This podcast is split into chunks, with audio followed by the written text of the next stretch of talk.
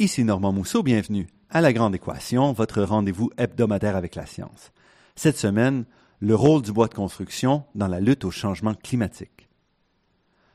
Au Québec, on associe souvent la lutte au changement climatique avec une transformation du secteur des transports dans l'objectif de réduire l'utilisation du pétrole qui est responsable de plus de la moitié des émissions de gaz à effet de serre.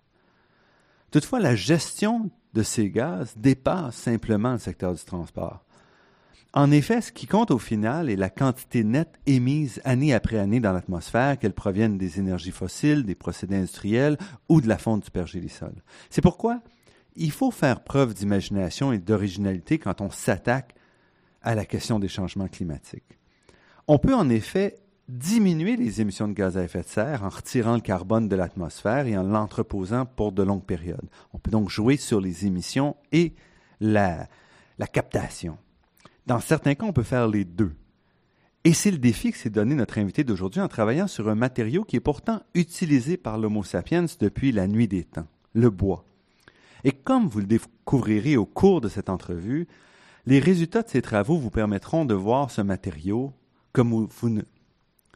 Et comme vous le découvrirez au cours de cette...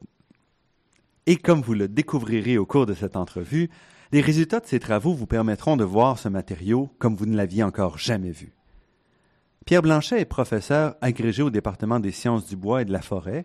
Il est aussi titulaire d'une chaire industrielle de recherche du CRSNG en construction et co-responsable en bois à l'Université de Laval.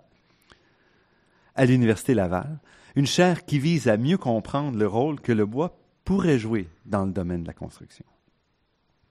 Pierre Blanchet, merci d'avoir accepté cette invitation. Merci pour l'invitation. Vous présentez le bois comme un matériau de pointe. Vraiment?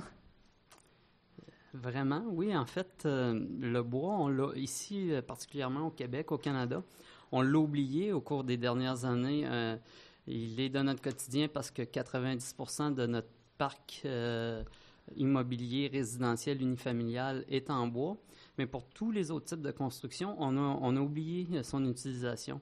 Et donc, on le redécouvre et on le redécouvre avec euh, des nouvelles méthodes de construction, des nouveaux systèmes de construction, des approches euh, différentes de ce qui se faisait il y a peut-être 60, euh, 100 ans. Et donc, dans cet esprit-là, c'est c'est un matériau qui est tout à fait moderne aujourd'hui. Donc, il ne s'agit pas de dire on recule un peu puis on va reprendre des méthodes de construction qu'on utilisait par exemple au Moyen Âge jusqu'au au milieu du 19e siècle où le bois était encore au cœur de la construction. C'est vraiment de développer de nouvelles façons. il, est, certain qu'en termes de système de construction, il y a un savoir-faire qui existait euh, qu'on doit se réapproprier, mais il y a toute une gamme de développement de matériaux euh, qui, elles, nous amènent sur des nouvelles pistes.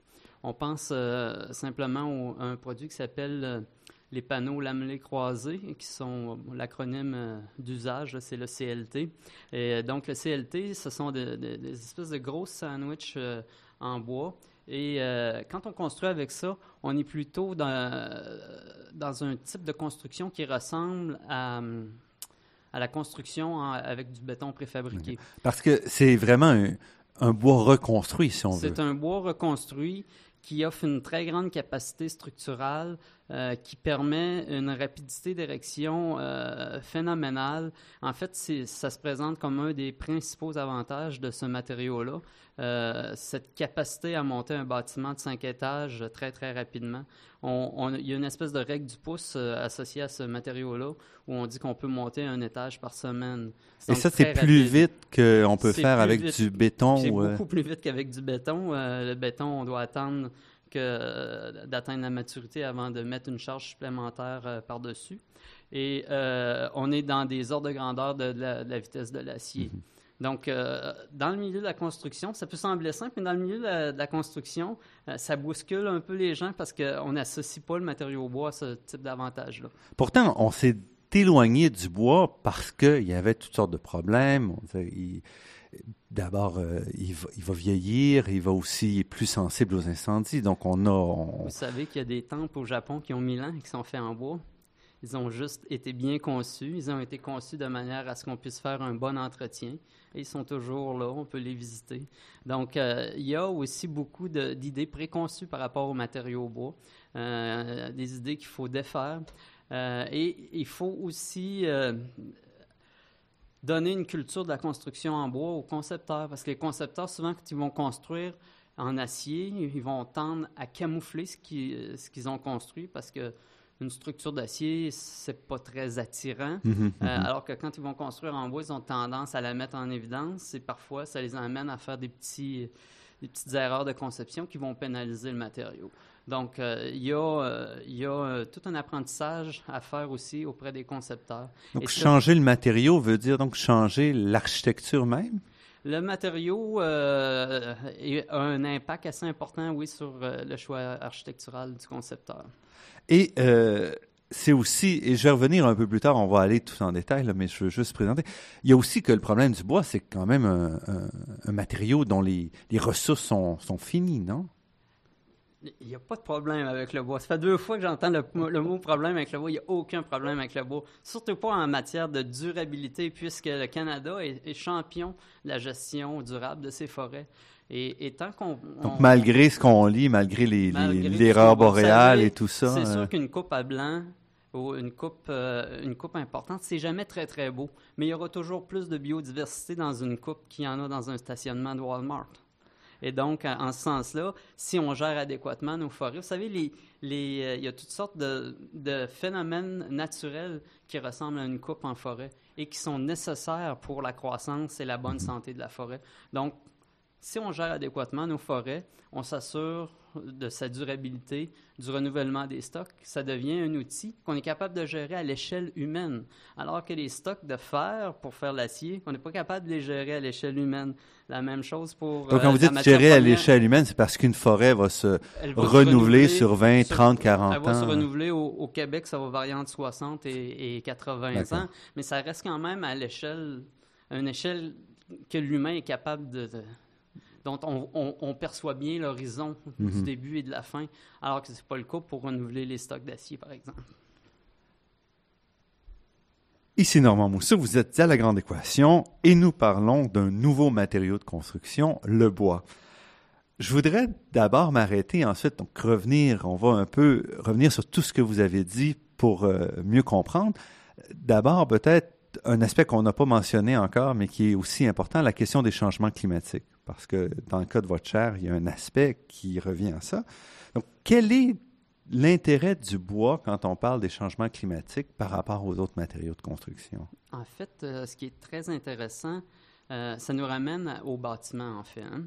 Et le bâtiment, à peu près partout, sauf dans les économies où euh, l'énergie est très, très coûteuse. sinon, à peu près partout, le parc immobilier n'est pas considéré comme un outil efficace de lutte au changement climatique alors qu'il le devrait. La construction au Canada, c'est 40 euh, des gaz à effet de serre qui sont émis. Donc, c'est en second, second rang après le, après le transport. Mhm. Et jamais on entend les, décideurs parler de gestion du parc mhm. immobilier en fonction des changements climatiques. Parce qu'ici, vous parlez à la fois la construction, mais aussi le chauffage et tout, tout ce qui tourne autour du bâtiment. Surtout le cycle de vie du bâtiment. Mhm. Et dans le cadre de ma chaire, on, s'intéresse à tout le cycle de vie du bâtiment. On ne s'intéresse pas seulement euh, à la partie euh, construction, mais on s'intéresse aussi à la gestion, à l'opération du bâtiment sur toute sa vie, mhm. incluant sa déconstruction euh, si possible. Et donc, quand vous, vous faites à ce moment-là le bilan total, c'est-à-dire à la fois les matériaux qu'on doit mettre dedans. En fait, un élément clé qui positionne extrêmement bien le matériau bois mhm. pour un volume donné de bâtiment lorsqu'on va choisir une structure de bois au lieu d'une structure d'acier ou de béton on va euh, éviter l'émission, euh, grosso modo, d'une tonne de carbone euh, dans l'atmosphère. En plus de stocker dans cette structure-là environ une tonne de carbone. Donc, tant aussi, ça, c'est pour un, bâtiment résidentiel? Pour peu importe, pour, pour, un même volume, pour une unité fonctionnelle comparable. D'accord. et donc, tant aussi longtemps qu'on va garder ce carbone-là, cette structure, ce bâtiment mhm. en fonction, on va avoir du carbone de stocké. Parce qu'en plus, il faut savoir que le, faire du ciment, faire de l'acier émet énormément de gaz à effet de serre. Ce sont des procédés qui sont très énergivores et donc conséquemment euh, une forte Et même à la base, même en faisant avec de l'énergie renouvelable, le processus chimique même de fabrication du ciment, le processus même de, Pour générer la matière première, euh, on émet des, des gaz à effet la, de la serre. partie extraction est, euh, est très coûteuse Mhm. en termes environnementaux pour ces deux matériaux-là. Et dans le bois, c'est- Dans le bois, écoutez, vous savez, euh, c'est quelques moteurs électriques. C'est c'est pas, ce ne sont pas des procédés qui sont, qui sont très taxants en termes Mhm. environnementaux. Et euh, bon, dans une étude qu'on avait fait, on avait fait euh, l'analyse d'une usine, puis on avait toutes sortes d'a priori. Finalement, euh, l'empreinte environnementale la plus importante du produit, qui était des, des portes, là, comme on trouve dans les universités, les commerces, Mhm. euh, pour ce produit-là, c'était que le transport. Euh, tout le procédé de transformation était très secondaire, Négligeable, incluant hein. toutes les matières premières utilisées dans ce produit fini-là. Donc, euh, euh, ça donne une idée que les procédés finalement utilisés pour la transformation des produits forestiers, ce ne sont pas des procédés Mhm. qui sont très, très énergivores. Donc, ils ont une empreinte environnementale plutôt modérée, voire même Mhm. faible. Donc, alors que construire un bâtiment, donc en béton, en acier, va émettre des gaz à effet de serre, en bois, on va plutôt stocker des On gaz va à effet de stocker, serre. oui. Euh, en fait, euh, ce qu'il faut voir, parce que vous savez, il y a- en science, il y a toutes sortes de façons d'interpréter l'information. Il faut toujours être prudent. Euh, si on ne tient pas compte du stockage, euh, si on tient pas compte du stockage du carbone dans Mhm. le bois, qui est le résultat de la photosynthèse, euh, on est en émission très légère. Mhm. Puis si on tient compte de ce stockage-là, effectivement, là, on, on est plutôt positif. Donc, évidemment, la question du stockage reste toujours un peu débattue. Il y a certains groupes comme Greenpeace qui, Il y a des qui- qui accordent qui, pas qui ça. s'intéressent à toutes sortes de points de vue. Nous argumentons qu'une gestion saine des forêts nous permet euh, d'avoir un impact Mhm. réel sur le parc immobilier, d'en faire un outil de gestion. Vous savez, quand on prend la décision aujourd'hui de bâtir en bois un bâtiment important, Mhm. euh, c'est une décision avec laquelle on va vivre 25, 50, 100 ans, ce qui sont les horizons habituels de vie des bâtiments. Et, et donc, euh, cette décision-là, elle a un impact aussi au moment où on prend la décision, puisque à ce moment-là, on va faire le choix d'émettre ou non du carbone. Parce qu'on on va aller en demande ou non de matériaux qui, euh, qui émettent de façon importante. Donc, pour les décideurs, moi, je, je pense qu'il y, a- il y a quand même un élément assez important là, à considérer dans la gestion euh, des émissions de gaz à effet de serre pour, euh, pour les sociétés euh, industrialisées. Et la question de durabilité, vous l'avez mentionné, aujourd'hui, on pense plus la construction d'un bâtiment comme on le pensait peut-être il y a 100 ans. Les horizons sont souvent beaucoup plus courts, non? En fait, euh, c'est sûr qu'il y a différents contextes. Euh, ça dépend toujours du type de bâtiment. Euh, quand on est dans des bâtiments plutôt industriels ou, de type commercial, euh, on a beaucoup de bâtiments qui ont des durées de vie de 25 ans, mais c'est essentiellement parce que les décisions de construction au départ sont euh, sur des matériaux de moindre qualité et on s'attend à une croissance, donc on s'attend à avoir à agrandir, tout ça. Mhm. Mais je suis pas convaincu et j'ai pas d'études à l'appui, mais dans mes échanges avec mes partenaires, j'ai l'impression que c'est une tendance qui est en train de disparaître un peu et qu'on tend plutôt à aller sur des bâtiments qui ont des durées de vie plus longues parce qu'on on tend à concevoir aussi des bâtiments qu'on est capable de reconfigurer Mhm. euh, pour justement leur permettre d'avoir une plus longue durée de vie. Et ça, le bois souffre pas de, de limites de ce côté-là? Le bois ne souffre pas de, de ça. En fait, n'importe quel euh, matériau n'en souffrira pas tant ou aussi longtemps que le concepteur a fait un travail en ce sens-là au départ. Je parle souvent des concepteurs parce que dans mon travail, là, je travaille avec toute la chaîne de création de valeur de la construction. Donc, je travaille autant avec les architectes qu'avec des gens qui sont en sciences des matériaux. Et que vous aviez mentionné tout à l'heure, bon, le bois d'ingénierie, là, vous, qui, qui contient tout ça.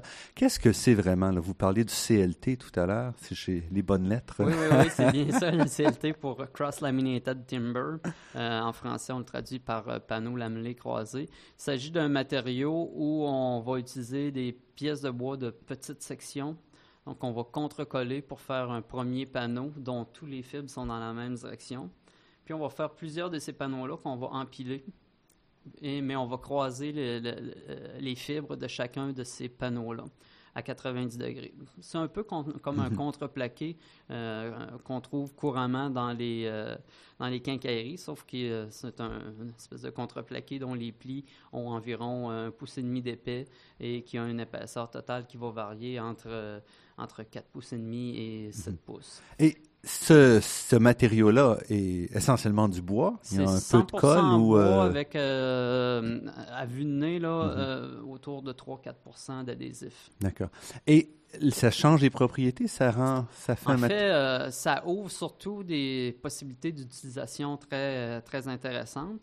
ça fait un matériau qui a une grande stabilité. Hein. Les, les, les, fibres croisées apportent beaucoup de stabilité dans le matériau une grande capacité portante. Euh, il y a eu un, il y a un projet actuellement en cours de construction euh, à UBC, euh, en, Colombie, en Colombie britannique, pardon, qui est un bâtiment de 22 étages qui est construit avec, avec ce matériau-là. 22 étages. Quand on parle de 22 étages en bois, c'est mhm. sérieux. Là. Parce que il me semble que on avait l'habitude de dire qu'on pouvait peut-être construire jusqu'à 5-6 étages en bois. Et là, vous parlez de 22 euh, étages, ça commence à être un gratte-ciel. En fait, euh, c'est une perception qui est associée beaucoup à la réglementation. Euh, mhm. le, matériau bois est assujetti au Code national du bâtiment comme tous les autres matériaux. Et puisqu'on avait mis de côté depuis plusieurs années tout ce qui était construction autre que résidentielle en bois, ben, le Code s'est un petit peu effrité, puis on n'avait plus les dispositions qui nous permettaient de monter en hauteur. Alors, depuis l'an passé, on peut construire jusqu'à six étages en ossature légère, comme votre maison est probablement Donc, en deux par quatre, là. en deux par quatre. Et, donc, qui, est un système très, très efficace, très optimisé. Euh, et euh, donc, ça, c'est dans le code. Et de plus en plus, on tend à vouloir monter. C'est une tendance mondiale. Il y a des projets à peu près partout. Seulement en France, il y a un projet Paris, Bordeaux, Nice actuellement, mhm. euh, en cours de construction. Il y en a eu de réalisés euh, en Nouvelle-Zélande, il y en a eu de réalisés en Australie. Euh, en Autriche, en Allemagne, euh, à Londres. Donc, c'est vraiment une tendance mondiale. Euh, et là, on est parti 6, 7, 8, 9, 10. On, va on est en construction à Québec pour un 13 étages, 22 mhm. étages à Vancouver. Donc, qui est, le, le, le, plus haut pour le, moment. oui. par contre, il n'est pas 100% bois. Celui de Québec est 100% bois. Et ça, c'est très intéressant, y compris cage d'escalier, cage d'ascenseur. Donc, c'est vraiment 100% bois. Et, et tous ces projets-là permettent de faire des démonstrations et de repousser euh, l'ingénierie nécessaire autour de ces constructions-là et rétablit les normes de mhm. construction euh, pour la construction en hauteur en bois. Ici Normand Mousseau, vous êtes à la grande équation sur les ondes de Radio VM et nous sommes en compagnie de Pierre Blanchet, professeur agrégé au département des sciences du bois et de la forêt et titulaire d'une chaire industrielle de recherche en construction éco-responsable en bois à l'Université Laval. Euh, Pierre Blanchet, j'aimerais peut-être qu'on s'arrête un peu sur la difficulté justement des normes, parce qu'un des problèmes, c'est que les normes sont définies souvent pour le matériau gagnant d'une certaine façon, c'est-à-dire qu'on va retenir les bons côtés du matériau qu'on utilise de manière dominante et souvent un peu négliger les côtés les moins bons. Alors quand on arrive avec un nouveau matériau, il faut repenser sous cette question-là des normes parce qu'on ne peut pas nécessairement gagner également sur tous les fronts. Donc, qu'est-ce que ça représente pour vous? Euh, a priori, en fait, la, priorité des comités de normes et des agences de réglementation, comme la Régie du bâtiment du Québec, par exemple, mhm. c'est la sécurité des occupants. Donc, c'est toujours euh, le critère qui va dominer tous les autres.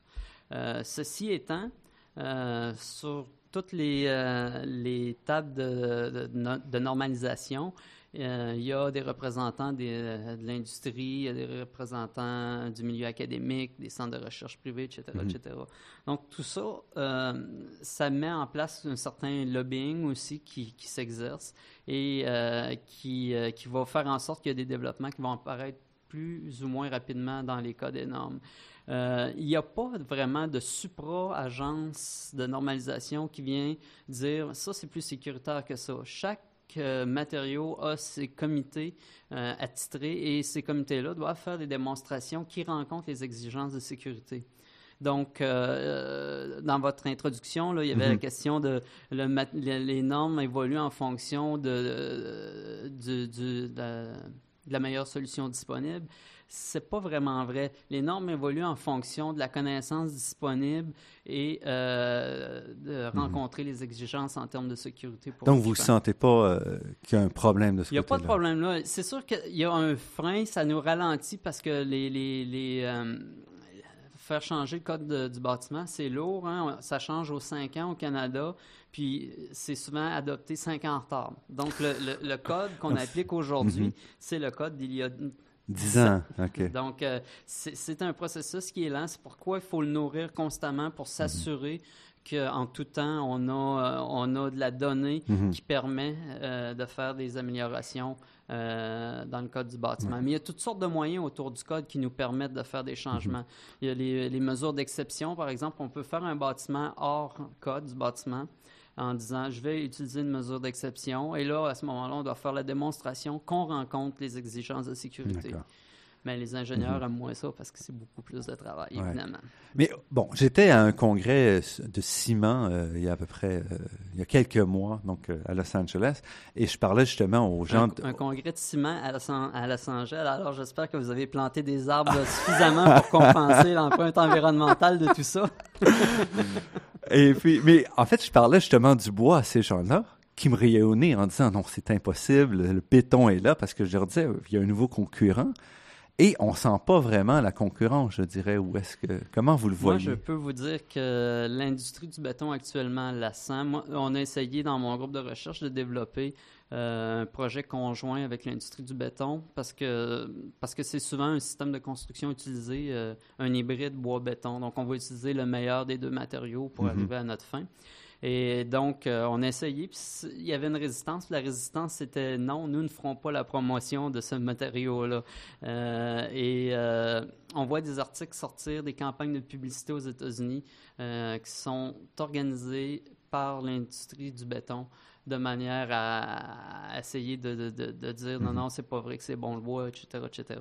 Et cette situation-là, c'est clairement une réaction au fait que le, les nouveaux matériaux de construction Mhm. à base de bois prennent de plus en plus de place. Il est sorti récemment une étude euh, d'un groupe américain euh, qui disait que les changements climatiques euh, en cours actuellement ont un plus grand impact sur la durabilité, euh, la durée de vie des ouvrages en béton. Donc, euh, tous, les, tous les a priori qu'on avait sur le béton, euh, on doit les repenser parce que les changements climatiques accélèrent la, la dégradation, soit des armatures ou euh, du béton lui-même. Donc, ça vient, tout ça, le- notre monde est tellement en mouvement que ça vient, ça vient changer un petit peu toute no- notre conception autour de l'usage des matériaux en général. Mais aussi, il faut former les gens parce que construire en bois, construire en béton, c'est pas les mêmes techniques, j'imagine. C'est pas les mêmes techniques. euh, bon, ça reste toujours du génie civil, donc la base est essentiellement toujours la même.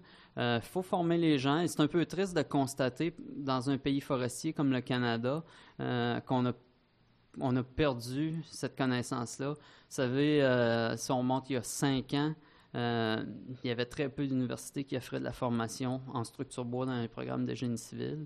Maintenant, il y en a de plus en plus, Mhm. euh, ne serait-ce que des modules dans d'autres cours ou des cours à option. Mais quand on va en Scandinavie, qui est une autre région très, très forestière, euh, tous les étudiants en génie civil ont une formation obligatoire en Mhm. structure bois. Donc, il y, a, il y a encore du travail à faire de ce côté-là, mais on sent qu'il y a une volonté. euh, Mhm. Les universités s'adaptent et euh, les étudiants le demandent aussi. Nous, on accueille beaucoup euh, dans ma chaire des étudiants qui ont fait un bac en génie civil et qui viennent faire une maîtrise avec nous pour aller chercher, pour maîtriser la partie bois de leur potentiel euh, de professionnel. Donc, Parce qu'il faut aussi rejoindre ceux qui sont sur le terrain parce que. oui, ça, il y a- ça, par contre, il y a beaucoup de programmes qui ont été mis en place là-dessus. Euh, il y a beaucoup d'efforts qui ont été faits par le gouvernement du Québec et le gouvernement fédéral. Il y a beaucoup d'organismes qui organisent toutes sortes de formations de type formation continue pour permettre aux architectes et aux, ingénieurs là, de se familiariser avec, avec le matériau. Et bon, on est encore à un moment où on peut compter sur les doigts d'une main, d'une certaine façon, les édifices en hauteur, par exemple en bois. Combien de temps ça va prendre pour que ça soit intégré, vous pensez? Est-ce que c'est vraiment un mouvement majeur ou ça reste périphérique? hein? C'est euh, c'est un mouvement qui est là pour rester, ça, il a aucun doute. c'est vrai par contre que c'est encore très naissant. Au cours des, je ne suis pas, pas, sûr des chiffres exacts, cinq ou sept dernières années, Mhm. on a augmenté l'utilisation du bois en construction non résidentielle et multi-étagée. Euh, on est passé de 15 à, à 24 C'est quand même une amélioration notable. Mhm. C'est pas pour rien que les lobbies du, du ciment sont en, Réagissent, sont en, sont en réaction face à l'utilisation du bois. Donc, euh, ça, c'est du marché qui se déplace, qui était traditionnellement en béton, qui, euh, qui devient en bois. Mhm. Euh, et, donc, et donc, le bois va prendre sa place. Il ne prendra pas 100% puis on n'a pas cette prétention-là. Mais on pense que le bois ça, a droit à sa juste part, et sur- particulièrement dans un contexte où les gouvernements euh, vont vouloir gérer le parc immobilier comme un outil de lutte- au changement climatique. Et en termes de donc en, en termes de positionnement, on parle à ce moment-là de tours à bureaux, de, de tours résidentiels. C'est un peu les là où ça va aller dans la construction, comme euh, nouveau nouveau marché? Ouais. Aujourd'hui, il y a une étude qui avait été faite par euh, FP Innovation, un laboratoire privé, là, qui, qui nous indiquait que euh, avec le code de construction actuellement en vigueur, Mhm. euh, on pourrait construire 80% des édifices Oh. euh, qui sont construits au Canada et qui ne sont pas là, de l'unifamilial. Mhm. Donc, industriel, commercial et multi-étagé. C'est beaucoup. Donc, nous, on travaille pour aller chercher le 20 de, de- de plus, mais en réalité, il y a déjà beaucoup, beaucoup de potentiel. Il faut juste que les gens se réapproprient le mode de construction. Et c'est donc un, mode de construction. euh, et je veux, on doit passer à la pause rapidement, mais on va voir que c'est un mode de construction qui ouvre aussi des possibilités en termes de, en termes de présentation puis en termes de milieu de vie. Tout à fait, oui. C'est, c'est un mode de construction qui. euh, je faisais allusion tout à l'heure à la façon de concevoir différemment les architectes. Euh, évidemment, c'est parce que le matériau au bois, c'est chaleureux, donc ça change la perception des gens, euh, définitivement. Là-dessus, on s'arrête donc quelques minutes pour une pause et nous revenons tout de suite après avec euh, Pierre Blanchette. Ça va? J'ai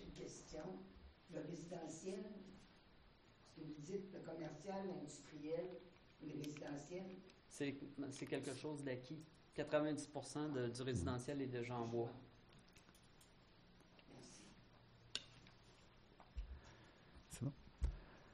Ici Normand Mousseau, vous êtes à La Grande Équation et nous sommes en compagnie de Pierre Blanchette, titulaire d'une chaire industrielle de recherche du CRSNG en construction et co-responsable en bois à l'Université Laval. Pierre Blanchette, qu'est-ce qui vous a amené à étudier le bois? C'est une bonne question. Euh, très bonne question. En fait, euh, j'ai toujours eu un faible pour le matériau lui-même. Euh, j'ai pris mon temps dans mes études un petit peu avant de rentrer au bac. J'étais pas décidé.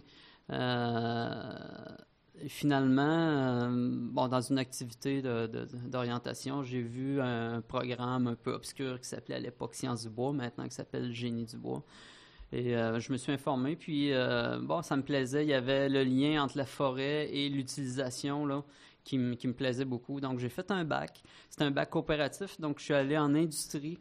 J'ai bien aimé l'expérience, mais je me suis dit, ah, dans 20 ans, je voudrais pas être dans une usine. C'est pas mon profil.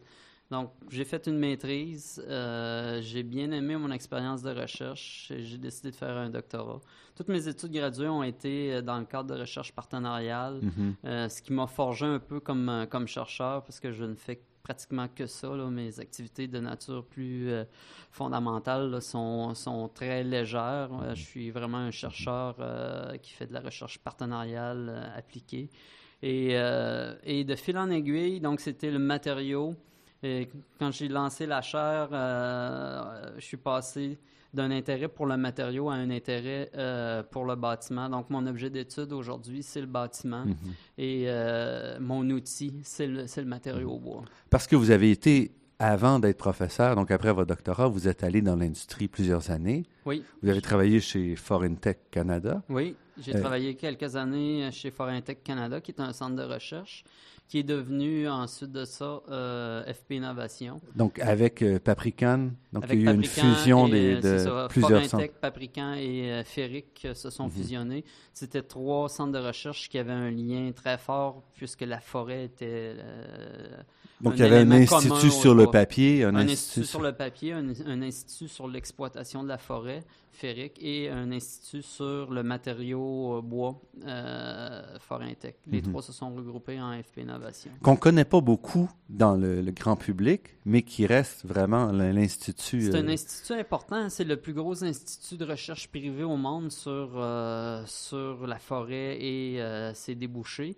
C'est 550 employés à travers le Canada, deux, trois pôles principaux de recherche, un à Vancouver, un à Pointe-Claire dans dans l'ouest de Montréal et euh, un ici à Québec. Mhm. Donc, euh, ce sont les trois principaux. Qui sont financés par l'industrie. sont financés partiellement par l'industrie, partiellement par les provinces et partiellement par le gouvernement fédéral.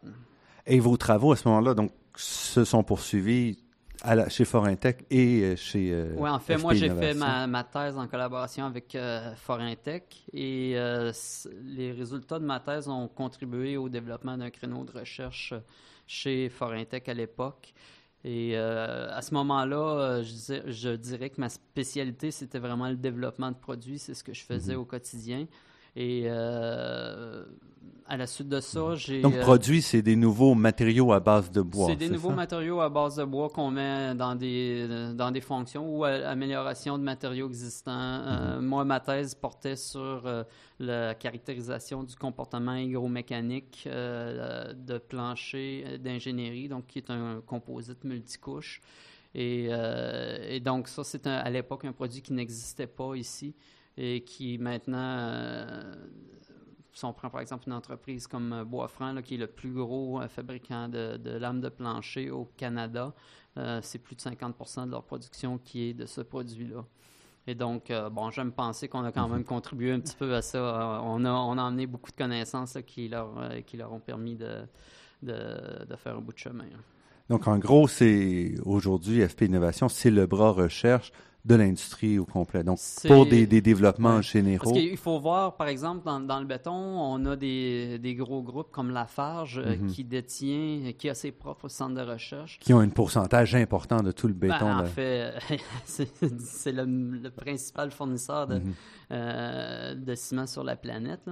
Et, donc, euh, et donc, dans l'industrie forestière, on n'a pas de gros joueurs comme ça. Hein. Dans l'acier, c'est un peu la même chose. C'est des gros joueurs, donc ils sont organisés avec leur propre labo. Dans l'industrie forestière, ce sont des petits joueurs. Donc, l'idée, c'est de se regrouper pour amener du développement qui va nourrir, finalement, qui va finir par nourrir la filière et mhm. assurer le développement de la filière. Et pendant longtemps, donc, il n'y avait pas eu tant de nouveaux développements. On voit vraiment depuis 20 ans peut-être qu'il y a des nouveaux produits vraiment dans le En fait, euh, c'est un peu, un peu comme dans tous les domaines. Hein. On a des vagues, on a des mhm. percées qui nous permettent de, faire un bout de chemin, puis là, on, euh, ça plafonne. On parlait plutôt du CLT. Mm CLT, il y a eu un premier développement. Là, on est dans des, on est dans des développements incrémentaux. Je dirais qu'aujourd'hui, CLT a beaucoup de belles qualités, mais ce n'est pas un produit qui est optimisé pour la fonction euh, et les fonctions auxquelles il pourrait répondre. Actuellement, il répond à une fonction, c'est la fonction structural. Il mhm. pourrait faire beaucoup plus que ça. On pourrait lui ajouter des matériaux avancés qui pourraient lui permettre euh, d'être en même temps un élément important de l'enveloppe du bâtiment. On pourrait lui permettre de passer de la mécanique à l'intérieur. Il y a toutes sortes de choses qu'on pourrait faire avec qui, où on n'est pas encore rendu. Ça, ce sera les versions 2 et 3 mhm. euh, du matériau. Et avec votre chair, où est-ce que vous positionnez dans cette, euh, cet écosystème? écosystème de recherche, de développement de matériaux? Alors, nous, on essaie de faire une recherche qui est, euh, je dirais, euh, à moyen terme, donc des horizons d'environ 5 à 7 ans. Euh, c'est vraiment notre cible. Donc, on se situe à un petit peu plus long terme que les collègues chez FP Innovation et à beaucoup plus long terme que, que ce qui pourrait être fait en industrie. Euh, on est définitivement plus court terme qu'une recherche classique euh, mhm. universitaire, par exemple, qu'un professeur financerait à travers euh, sa subvention individuelle.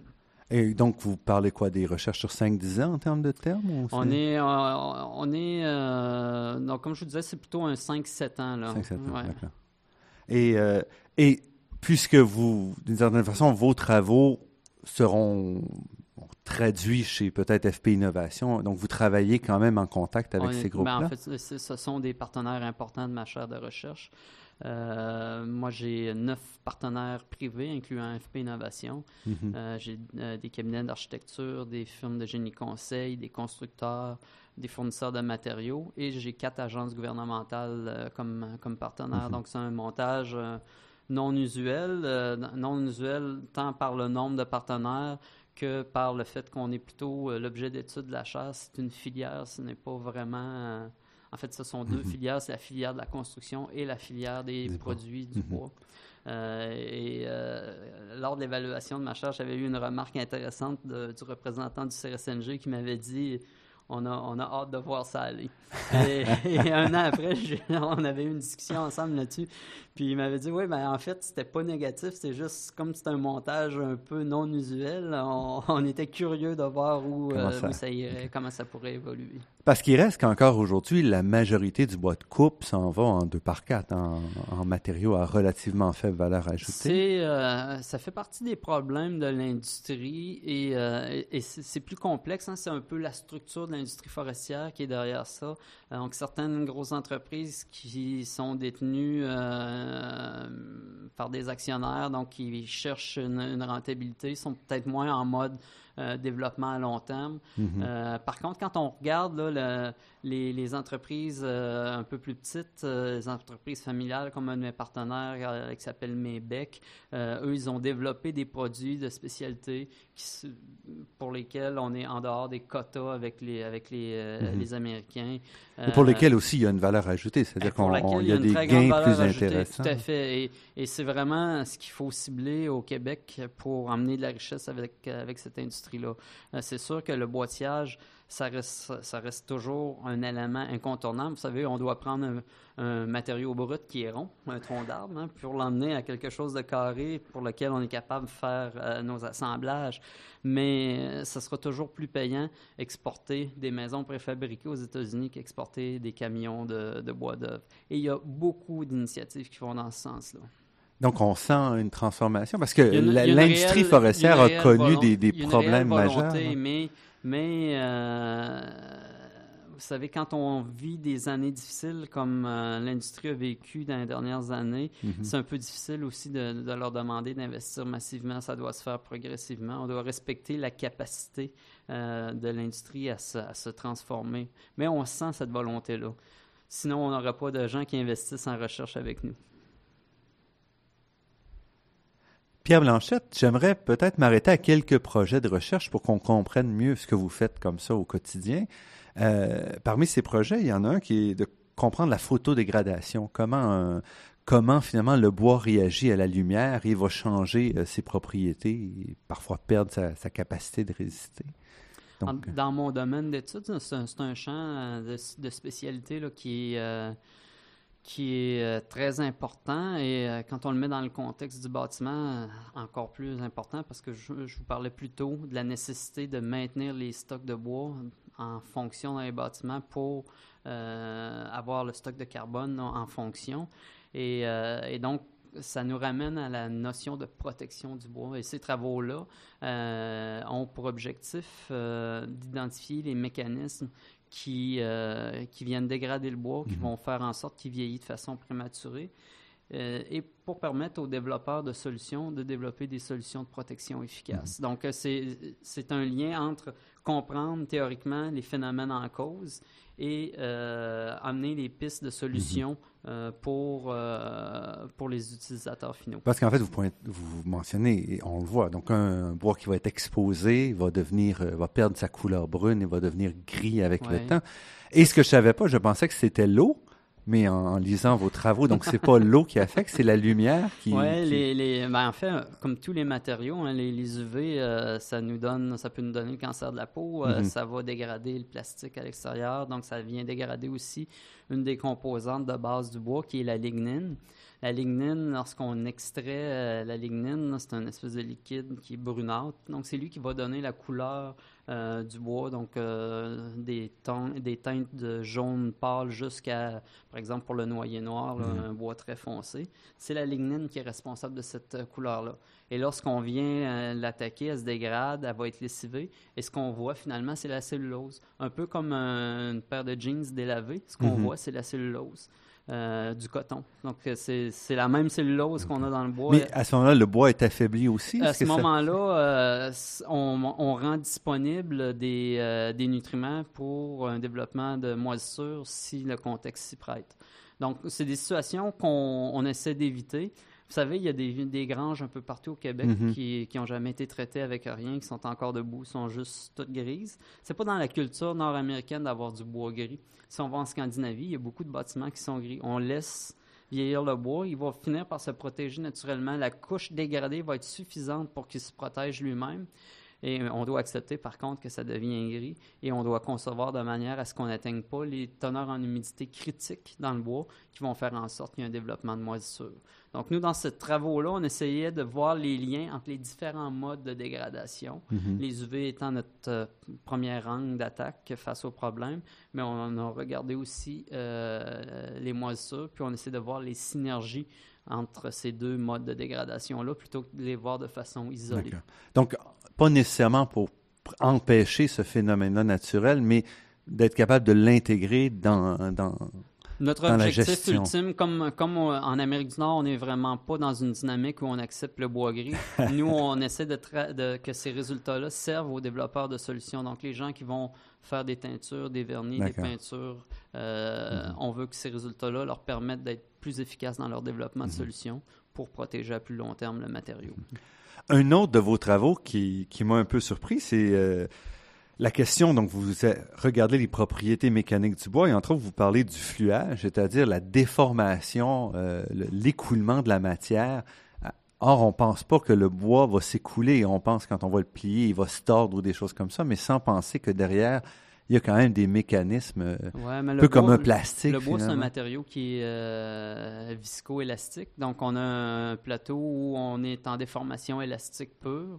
Puis, à un moment donné, Donc, l'élastique, on va le déformer, puis si on il va lâche, il va revenir. ouais, il va revenir complètement. Puis, à un certain niveau, on a des, euh, des, euh, des bris dans la structure qui sont à l'échelle microscopique, là, qui ne sont Mhm. pas visibles, mais qui vont entraîner une déformation permanente. Donc, là, on tombe euh, en mode euh, viscoélastique. Puis, ultimement, on va atteindre la rupture. Donc, c'est sûr que, par exemple, une poutre sous une charge, euh, on doit prévoir le fluage qu'elle va avoir parce que cette charge-là va entraîner euh, une déformation dans le temps. Puis on a la même chose dans, dans les autres matériaux, hein, donc c'est vraiment commun là, dans, Mhm. dans- Une déformation qui rebondira pas. Donc, une déformation c'est-à-dire, qui pourrait, parce qu'on a des fluages qui sont élastiques, ça dépend toujours là, de l'ampleur euh, du fluage. Euh, ce qui est particulier au bois, c'est qu'on va avoir un fluage qui va être influencé par la teneur en humidité du matériau, alors que dans l'acier, on va avoir un fluage qui va être influencé par la température. mhm. Donc, c'est euh, des petites différences entre les matériaux, mais essentiellement, euh, c'est la même chose. Ce qui est particulier au bois, c'est qu'on est dans un matériau qui est orthotropique. Euh, donc, euh, on doit tenir compte toujours des trois directions. Ça complique toujours les équations. parce est- parce qu'on a des fibres alignées. Parce qu'on Donc, a des fibres alignées dans une euh, direction donnée, parce qu'on on a une croissance qui est cylindrique, et donc dans les deux autres directions, on n'a pas les mêmes propriétés non plus. Donc on doit toujours tenir compte de ça. Donc une matrice Mhm. euh, typique euh, d'élasticité dans le- Mhm. pour le matériau bois, elle va être euh, neuf fois plus grosse que pour un Mhm. matériau anisotrope. Et c'est là l'intérêt de- des nouveaux bois CLT, parce que là, vous vous permettez d'avoir quelque chose de plus isotrope. Donc, En, en fait, ça permet de façon macro, euh, mécanique, euh, effectivement, d'avoir des matériaux qui sont plus faciles à gérer pour l'ingénieur. Et vous mentionnez dans ces propriétés-là, quand vous comparez avec le, le béton ou l'acier, est-ce qu'il y a des propriétés mécaniques qui sont plus intéressantes pour le bois? Est-ce que vous avez certains aspects où Ben, vous dites chose- vraiment le bois là, très, se très intéressante, euh, le bois comme matériau structural, c'est c'est le matériau qui a le plus le ratio le plus important de, de force euh, par unité de densité. Euh, donc, euh, plus que l'acier, plus que le béton. Ce qui fait en sorte qu'on euh, plusieurs projets de construction actuellement en cours sur la planète, on va choisir le bois parce qu'on n'aura pas besoin des mêmes propriétés. euh, Donc, c'est plus léger Ouais, pour la même, la même. pour, ouais, pour, la même capacité Mhm. euh, du matériau. Donc, on va l'utiliser sur des sols qui n'ont pas une grande capacité géotechnique. Euh, et donc, euh, c'est un, un avantage important là, pour le matériau. Et c'est un avantage qui s'amplifie lui-même parce que quand vous construisez sur plusieurs étages, évidemment, ce qui est au-dessus va être plus léger, donc Ouais. vous avez Et moins on, besoin on de matière. euh, on pense beaucoup, par exemple, au, euh, au parc immobilier existant, puis on parle de densification euh, urbaine. Mhm. Et euh, dans Montréal, on a beaucoup de quartiers qui sont des quatre étages, assez classiques. Mhm. On pourrait penser venir des structures de briques. On pourrait penser venir ajouter là-dessus deux étages en bois parce que le bois, c'est un matériau léger. Donc, la structure serait probablement capable euh, de porter ces deux étages-là et ça pourrait permettre une densification. Et, euh, et en termes de revêtement, est-ce qu'on peut imaginer le bois à l'extérieur? Le Euh, bois est déjà très utilisé à l'extérieur pour, euh, pour le milieu résidentiel. C'est un petit peu plus compliqué pour le- le- les autres euh, types de construction, essentiellement parce que, euh, encore là, il y a une question de culture d'industrie. Quand on va installer du fibrociment, on a un installateur spécialisé de fibrociment. Quand on va installer euh, du métal, le fournisseur de, de métal, de feuilles de métal, va installer lui-même. Euh, dans le bois, on n'a pas encore cette culture-là. Donc, pour les entrepreneurs généraux, c'est un niveau de complexité supplémentaire parce qu'ils doivent Ah, parce gérer l'acquisition et l'installation. Donc, ça n'a rien à voir avec ça n'a le rien mat- à voir avec la performance, non. C'est simplement que la, la structure de service n'est pas, est pas Ce la même. euh, ce qui est très important euh, pour l'extérieur, c'est de contrôler la maintenance et les travaux qu'on fait dans le cadre de la chaire sur les revêtements extérieurs sont beaucoup en ce sens-là. On essaie de moderniser, entre guillemets, le bois, donc euh, limiter ces, euh, ces déformations causées par l'humidité, mais aussi lui apporter des nouvelles propriétés. Mhm. J'ai une étudiante graduée qui travaille sur le développement de capsules euh, qui vont libérer de façon prog- progressive en fonction de l'énergie reçue par le soleil. Elles vont libérer ces petites capsules-là des protecteurs UV. Et donc, ça, c'est une façon que je dirais moderne de, de gérer une difficulté rencontrée avec le matériau bois. Ici Normand Mousseau, vous êtes à La Grande Équation sur les ondes de Radio-VM et nous parlons aujourd'hui avec Pierre Blanchet, professeur agrégé au département des sciences du bois et de la forêt à l'Université Laval. Pierre Blanchet, est-ce qu'on peut imaginer le bois ailleurs aussi? On a parlé de, bâtiments, mais par exemple dans les ponts, dans des autres infrastructures Ouais. qui sont euh, autour. Euh, On l'a déjà vu dans le passé. Je vais là. vous répondre de façon parce que ça ne fait pas l'objet de, de, de, de- de recherche au, au sein de ma chaire, mais c'est sûr que beaucoup des développements qu'on fait pour le bâtiment seraient transférables euh, pour les ponts. Et euh, il y a déjà des ponts privés qui ont été faits euh, en, en bois. Il y en a deux euh, très importants qui ont été faits par l'Université Laval dans sa forêt expérimentale, euh, la forêt Montmorency. Euh, il y en a qui ont été faits sur des terres privées dans la région du Saguenay-Lac-Saint-Jean, des ponts très, très importants. Et il y a eu des études de réalisées au sein du ministère des Transports du Québec pour considérer le bois pour les ponts de courte portée. Mhm. Et donc, euh, il y a une, on sent qu'il y a une volonté, mais euh, il y a encore beaucoup de questions à répondre. Donc, euh, j'ai comme l'impression qu'on on laisse la science avancer pour Mhm. être convaincu que c'est une solution qui est viable. Chose euh, dont je suis convaincu moi-même, mais, euh, mais je comprends les Mhm. décideurs. Encore une fois, c'est la sécurité des gens qui prennent et ils doivent, ils doivent s'assurer que les décisions qu'ils prennent sont les bonnes. Et un autre aspect, peut-être, euh, un des avantages de- du bois, c'est peut-être l'aspect mécano, non? Si on coule quelque chose en béton, c'est très difficile de, de changer une pièce, de réparer. L'avantage du bois, c'est que finalement, on peut enlever une pièce qui, Je ne qui sais fait pas si vous avez pris la 20 pour vous rendre à Québec, mais de ce, de ce temps-là, à environ à la hauteur de Drummondville, il y a une construction euh, bois-béton qui, est en, qui est en cours. Et euh, auparavant, c'était une construction en béton. C'est très amusant parce que moi, je, je me déplace souvent à Montréal et ça me permet de prendre des, des- des petites photos de ces choses-là. Donc là, on avait un, un- un hôtel, euh, un petit hôtel qui a été détruit, euh, qui était en béton, il était désuet, donc on a dû le détruire. Il n'y a rien à faire avec ça. On va récupérer quelques agrégats pour le mettre dans du nouveau béton, Mhm, mais, mhm. mais c'est une utilisation qui est plutôt euh, secondaire. alors qu'effectivement, une structure comme euh, une structure bois, on pourrait la, la démanteler. Aujourd'hui, ce qu'on ferait, c'est qu'on pourrait, d'une part, soit la réusiner pour la rentrer dans un nouveau projet, ou l'utiliser en énergie. Encore une fois, si on l'utilise en énergie, on pourrait se dire, ouais, mais c'est pas une, utilisation noble.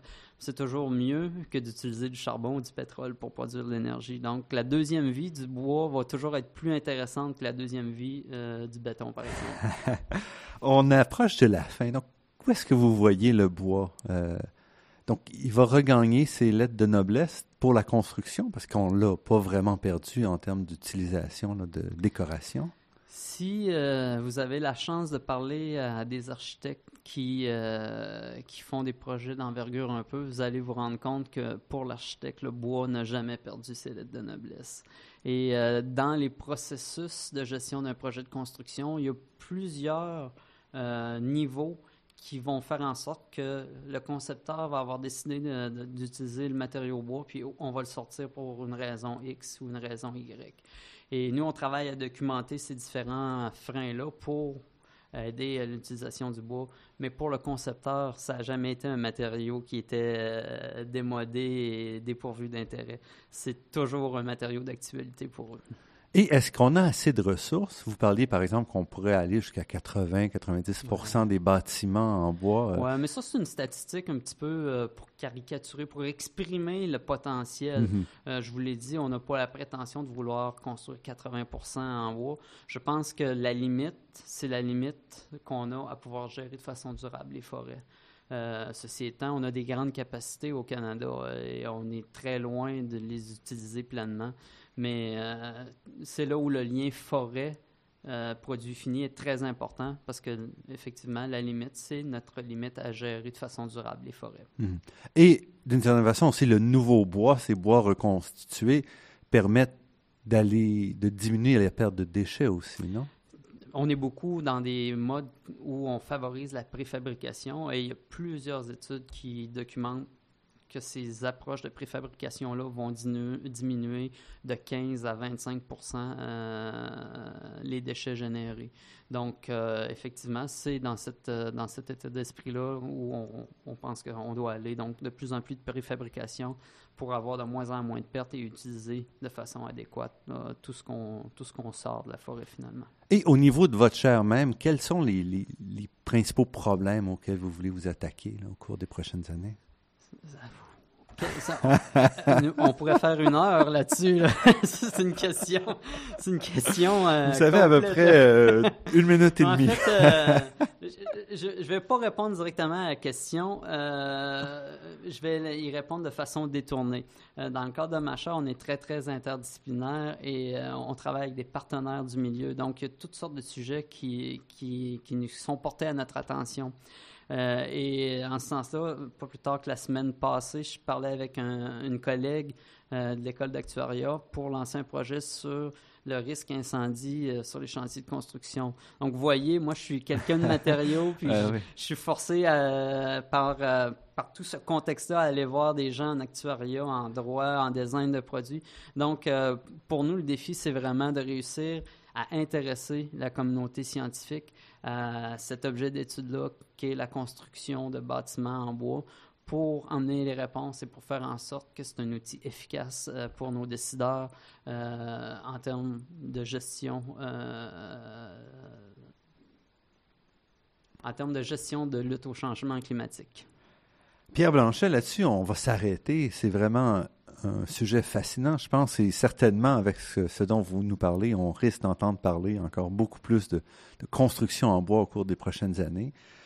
Euh, vous êtes professeur agrégé au département des sciences du bois et de la forêt. Vous êtes titulaire d'une chaire industrielle de recherche CRSNG en construction éco-responsable en bois à l'Université Laval. Merci beaucoup pour euh, cette entrevue. Merci à vous. Je remercie Daniel Fortin à la technique et pour la création des thèmes musicaux entendus à l'émission, Marc-André Miron, c'est Internet, et Ginette Beaulieu, productrice déléguée. Je remercie également le Fonds de recherche du Québec et l'Université de Montréal pour leur contribution à la production de cette émission. Vous pourrez réentendre celle-ci et toutes les autres en vous rendant sur le site Internet de La Grande Équation. L'émission est également disponible sur la page Université de Montréal de iTunes U. Ici Normand Mousseau. Au nom de toute l'équipe, je vous dis à la semaine prochaine et d'ici là, Restez à l'écoute de Radio VM pour découvrir votre monde sous toutes ses facettes.